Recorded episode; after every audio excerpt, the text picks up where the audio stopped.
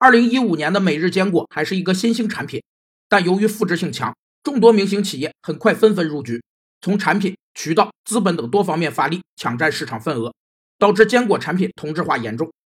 在一定地域范围内，同一大类中不同品牌的商品在性能、外观甚至营销手段上相互模仿，以致逐渐趋同的现象被称为产品同质化。